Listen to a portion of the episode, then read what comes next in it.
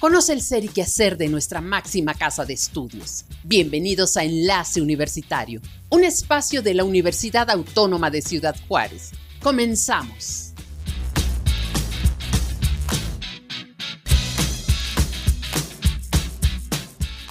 Noticias Universitarias. Amigos, ¿cómo están? Bienvenidos. Qué bueno que nos acompañan aquí en órbita en el 106.7 FM. Gracias por acompañarnos. Les saluda Armando Rodríguez Hernández a micrófono.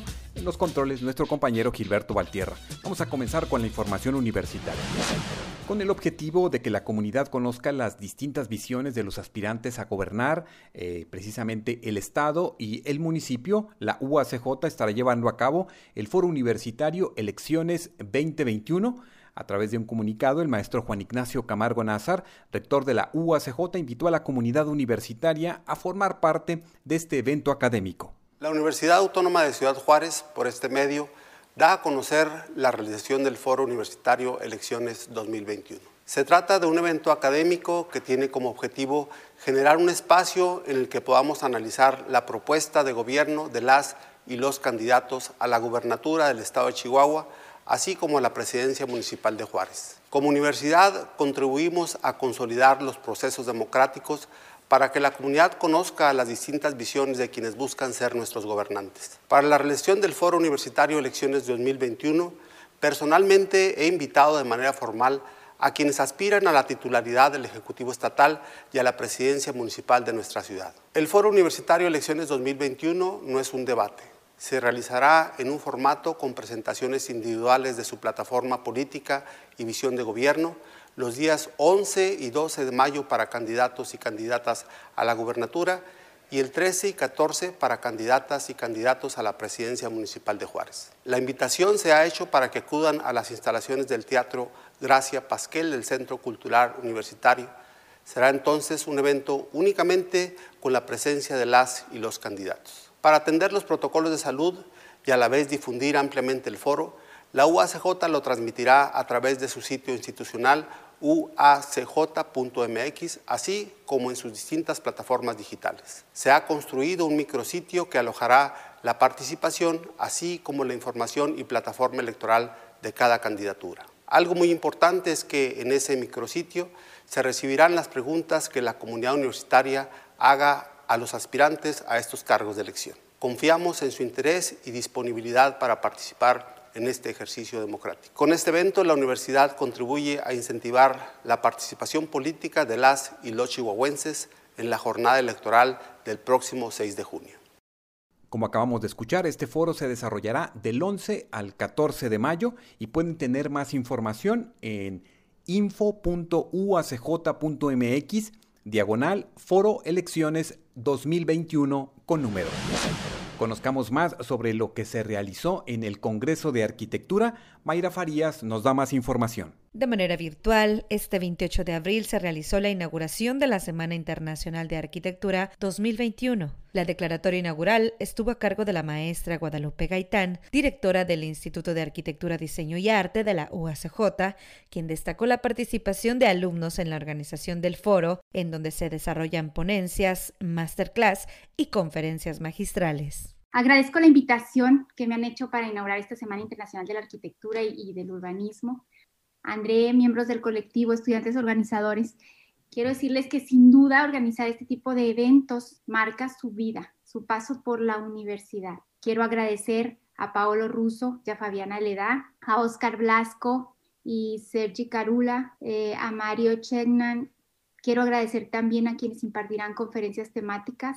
El impacto de lo que ustedes nos habrán de compartir llega hoy a más de 900 estudiantes, a egresados, a 101 profesores e invitados que atienden este evento. Eh, a veces sabemos que la responsabilidad para quienes luego estamos en un micrófono pues es mucha. Sin embargo, el gesto solidario de compartir es lo que distingue a los profesionales social. Esto que hoy organizan ustedes jóvenes es un eslabón muy importante para su desarrollo profesional y humano. Les agradezco y les felicito por ello. Agradezco como maestra, agradezco como directora del YADA y agradezco como universidad este evento. Muchas gracias. En la ponencia inaugural Experiencias y Procesos, el papel del espacio público en el proyecto arquitectónico, Paolo Russo y Fabiana Leda, propietarios del despacho en arquitectura y urbanismo Leroy, expusieron la geografía de su ciudad para señalar la complejidad de realizar proyectos arquitectónicos en zonas montañosas. Pensamos que para explicar nuestros trabajos es muy importante entender la complejidad de nuestro territorio y como normalmente trabajamos con otras figuras profesionales, es importante entender nuestro territorio con estas fotos porque vamos a elegir algunos conceptos de, para entender nuestra para entender Cerdeña. Cerdeña seguro que es muy importante el concepto del límite y del potencial que tiene nuestra isla. Sardinia tienes como un territorio de 24.000 kilómetros cuadrados y tienes una muy amplia costa y en el interior es bastante articulado en el, en el paisaje. Tenemos diferentes tipologías de paisaje. Hablando del de concepto de límite, somos conscientes que la connotación de la isla es la connotación de una isla que tiene alrededor de, todo su, eh, su borde el mar ese elemento es como una separación entre nosotros y el mundo. Pero este aspecto eh, nunca ha limitado la, influencia de, otro, de, otros, de otros pueblos, otras personas del resto del mundo en nuestra isla.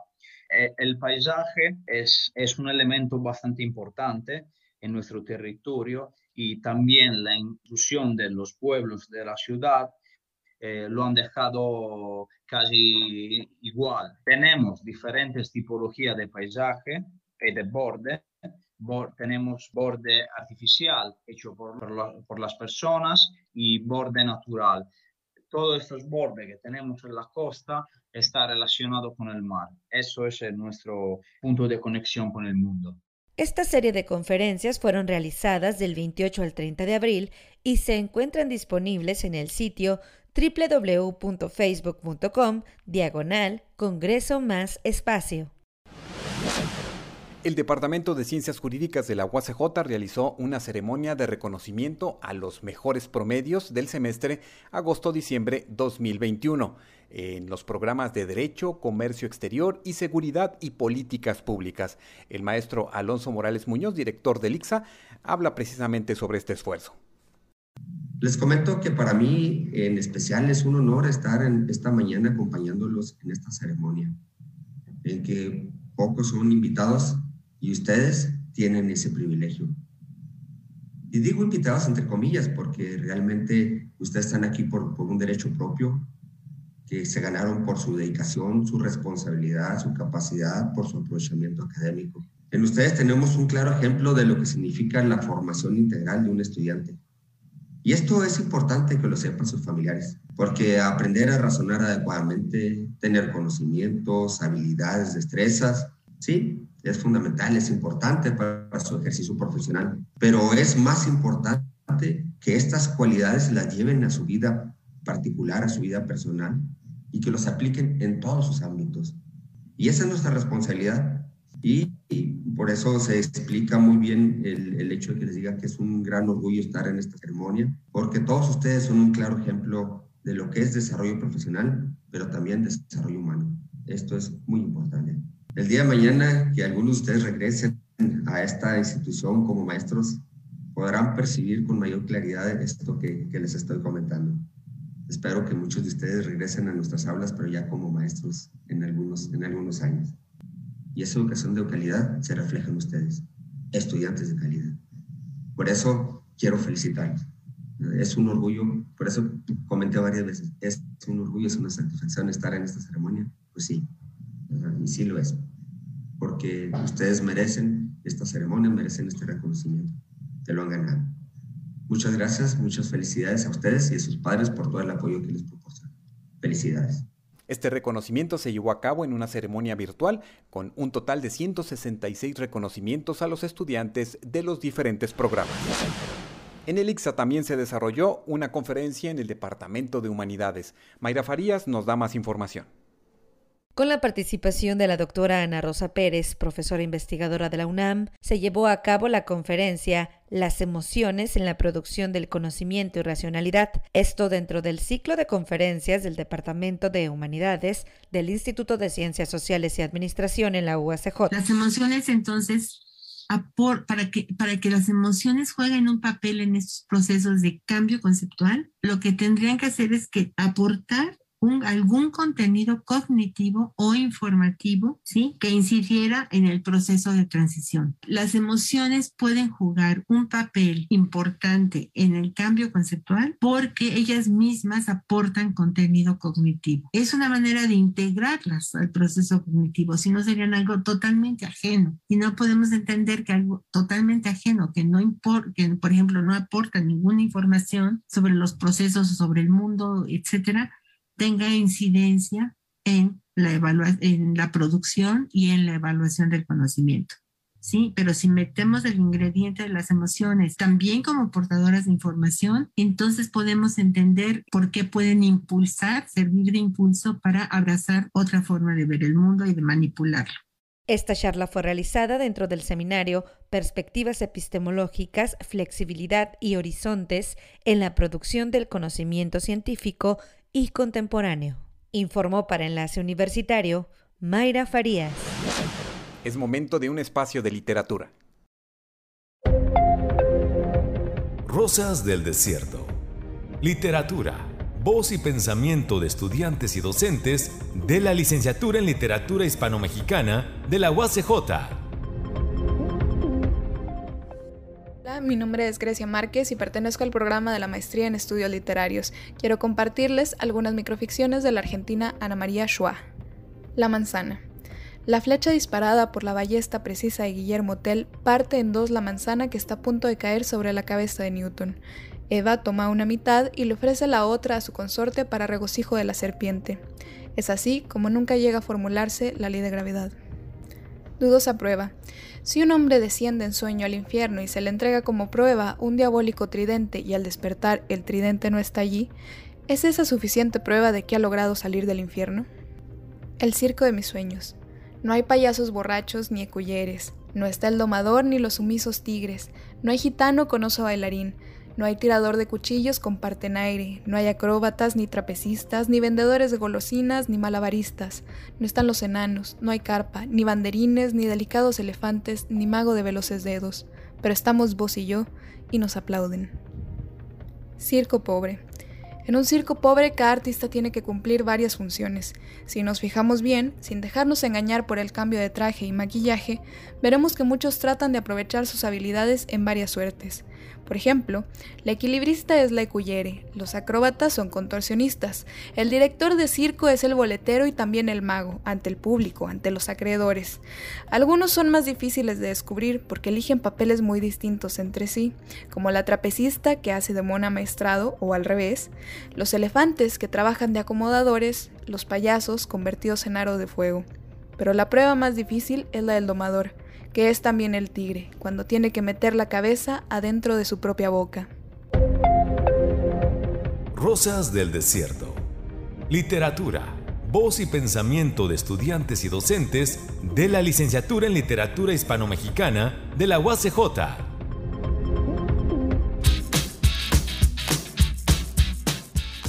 Amigos, vamos a hacer una pausa y regresamos con más aquí en Enlace Universitario a través de órbita en el 106.7 FM.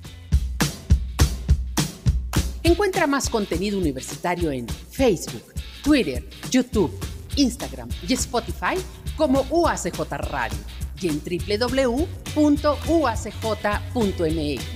Regresamos en un momento.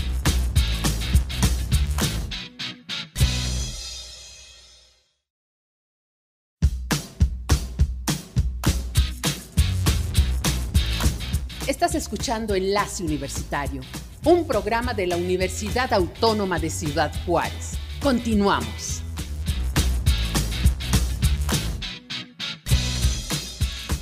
Amigos, regresamos en Enlace Universitario. Gracias por acompañarnos desde la UACJ. Y bueno, a continuación les vamos a presentar una entrevista que realizó nuestra compañera Gabriela Hernández en relación precisamente a las secuelas del COVID-19. Eh, estuvo precisamente entrevistando eh, al eh, doctor Rubén Garrido y bueno, pues vamos a escuchar parte de esta entrevista. COVID-19 y sus secuelas. Algo bien importante, algo que hemos estado padeciendo en nuestra ciudad desde hace ya más de un año, eh, una enfermedad que pues ya a varias personas nos ha llegado hasta nuestras casas, a personas cercanas, a familiares incluso. Y pues para hablar hoy sobre las secuelas que quedan en aquellos que ya padecieron esta enfermedad, hoy nos acompaña y le agradezco mucho que esté con nosotros el doctor Rubén Garrido Cardona. Bienvenido, doctor. Y doctor, para comenzar con este tema, me gustaría que usted nos comentara si aquellos que ya padecieron esta enfermedad enfermedad, pueden descartar que siga en su organismo únicamente al con terminar la cuarentena o si es necesario que se realice alguna prueba que lo compruebe? Esta es una pregunta interesante porque sí estamos ante una enfermedad compleja, difícil, porque no hay un estudio perfecto para hacer el diagnóstico. Pero la RT-PCR eh, es un estudio que es la reacción en cadena de la polimerasa. Lo que detecta son los ácidos nucleicos, o sea, la información genética del virus.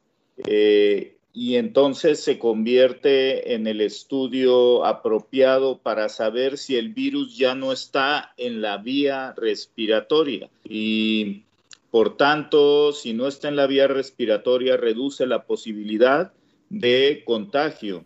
Eh, no es perfecto el estudio, honestamente, tiene solo un 60% de certeza diagnóstica, pero eh, tiene, es negativo eh, cuando no hay virus o cuando la carga viral es muy bajita. Si es positivo, es que el virus está ahí. Entonces, no basta la cuarentena. Hay una modalidad que se llama persistente, que es COVID persistente, y esa modalidad eh, eh, lo que refleja es una afinidad del virus con la persona, con la característica y las células de cada persona, y eso puede hacer que el virus permanezca meses en el organismo, y mientras está el virus ahí, uno lo transmite. Y doctor, aquí entramos ya en ese conflicto porque pues no a todos les llega la enfermedad de la misma manera y no todos presentan los mismos síntomas. Incluso hay algunos que no saben que lo tienen porque nunca sienten alguna sintomatología. Eh, ¿Cuáles son las secuelas, doctor, aquellos que ya lo padecieron, que quedan después de haber salido de esta enfermedad? Sí, eso es algo que estamos viendo conforme pasa el tiempo porque es una enfermedad emergente, es nueva, la estamos conociendo, pero lo que estamos encontrando es que aún pacientes que fueron asintomáticos mientras estuvieron enfermos, tres o cuatro meses después pueden presentar alguna, alguna sintomatología como es cefalea, eh, dolor corporal, dolor torácico, agitación, sensación de falta de aire.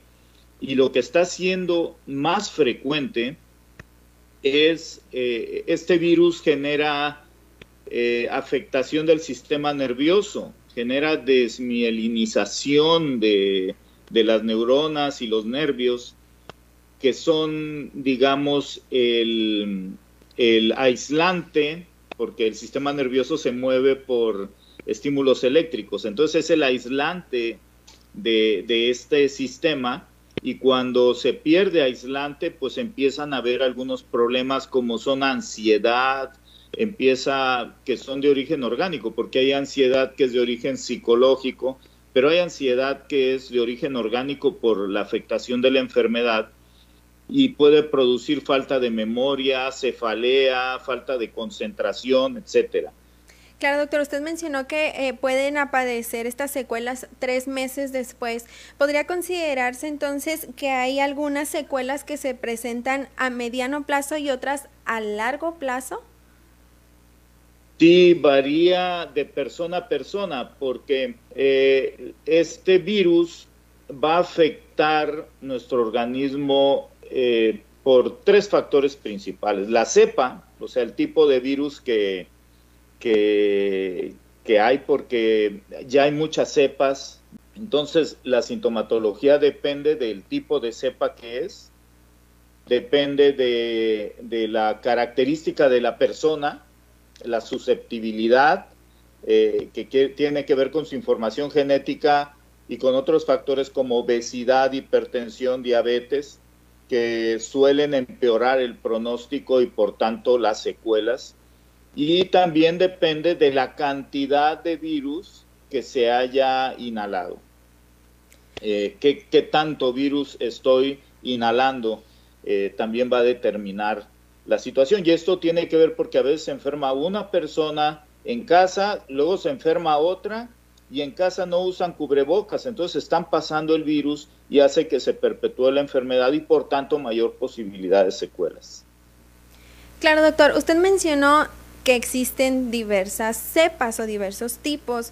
¿Usted considera que aquí, por ejemplo, en México hubo algún factor que ocasionara, si es que así fue, que el COVID atacara de forma diferente por la región en la que nos encontramos, por el estilo de vida, por el, el, ambiente que nosotros tenemos aquí, eh, que llegó de forma distinta o nos ocasionó estragos distintos a los que pudieron aparecer en algunos otros países? Sí, definitivamente.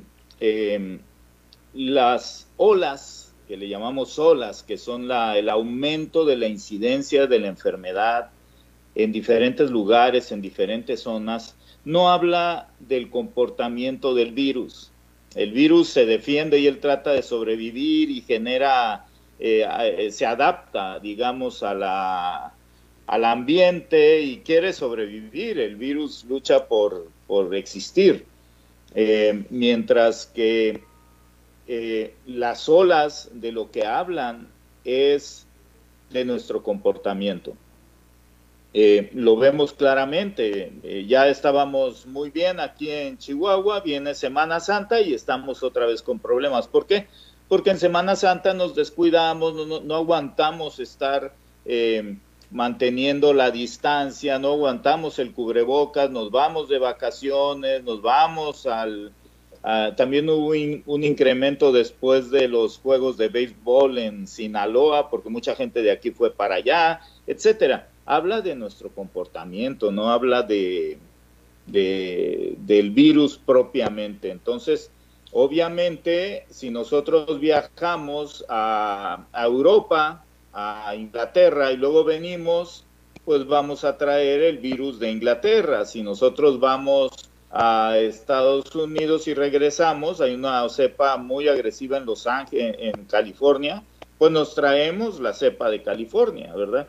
Y entonces, pues nosotros estamos promoviendo que esta pandemia se perpetúe. Por ahí se dice que si todos guardáramos eh, saliéramos solos si fuera eh, inevitable, absolutamente necesario, usáramos cubrebocas, usáramos gafas, eh, cuidáramos de, de los materiales que utilizamos, etcétera, pues entonces más o menos en dos meses controlaríamos la pandemia. Pero según el comportamiento que estamos teniendo, lo que creemos es que estamos a mitad de la pandemia que todavía nos queda un año o más de un año por, por estar eh, con, esta, con este problema. Y ahora que ya se empezó a aplicar la vacuna en nuestra ciudad, y también en algunas a nuestros alrededores, aquellas personas que ya recibieron la dosis o ambas dosis deben de seguir tomando las medidas de prevención que se nos ha estado diciendo desde el inicio o ya son 100% inmunes a esta enfermedad, porque algunos ya se andan confiando en que ya están vacunados y ya salen a fiestas, quieren dejar de usar el cubrebocas y demás. ¿Qué nos puede decir usted? Bueno, eh, en, estas, en estas últimas dos semanas hemos estado viendo un incremento de pacientes reinfectados de COVID después de ser vacunados. Eh, la, la, vacuna fue diseñada a principios del año pasado y no cubre todas las cepas del COVID. Eh, eh, incluso hay cepas que escapan a las vacunas y escapan a la prueba de PCR. Ya ha cambiado tanto que ya ni la PCR la detecta. Entonces, Una PCR negativa no quiere decir que, que uno no tiene la enfermedad. La vacuna más o menos tiene su efecto después de mes y medio de haberse aplicado la segunda dosis.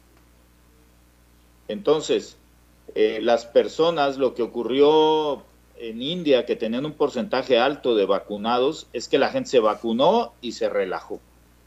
Y entonces se vino un problema muy serio. Eh, aquí en México puede pasar lo mismo, lo mismo han notado en, Europa. La vacuna no evita la incidencia de contagiados. ¿eh? Lo que la vacuna evita es una es una, un cuadro clínico grave eh, o, cuando menos lo disminuye significativamente. En los países donde tienen un porcentaje alto de vacunados, no ha disminuido la incidencia de infectados, lo que ha disminuido es eh, la incidencia de mortalidad. Entonces, lo que estamos aprendiendo con esta que la vacuna evita que yo tenga un cuadro grave eh, si estoy cubierto de la cepa que me causó, que, eh, que cubre la vacuna. Pero si esa otra cepa puedo tener un cuadro grave. Y quiero mencionar esto muy claro. Estamos teniendo, eh, por informes de compañeros, eh, no oficialmente, ¿verdad? Estamos teniendo en Chihuahua una incidencia alta de niños y jóvenes con cuadros clínicos graves. No nos debemos confiar. Si yo me vacuno, tengo que seguir con las medidas de prevención. Tengo que usar cubrebocas, la sana distancia y no salir a menos que sea absolutamente necesario. No cruzar núcleos familiares. El núcleo familiar son los que viven en mi casa. Ese es mi núcleo familiar. Si yo voy con mi familiar a otra casa, ya estoy cruzando grupos familiares y estoy aumentando la posibilidad de contagios. Y ahora viene el 10 de mayo, doctor, que todos vamos a querer celebrar a las mamás otra vez, y como en Semana Santa que queríamos todos andar en la calle vacacionando, pues ahí hay que tener precaución porque esto que usted nos comparte ya no nada más es en los eh, adultos mayores, sino también en jóvenes, en niños, y la vacuna no nos hace inmunes. Ya nos lo acaba de aclarar usted.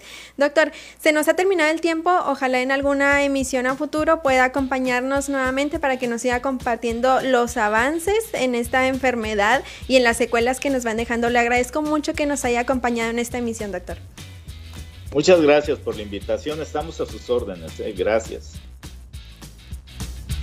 Amigos, con esto concluimos Enlace Universitario. Muchas gracias por habernos escuchado aquí a través de órbita en el 106.7 FM.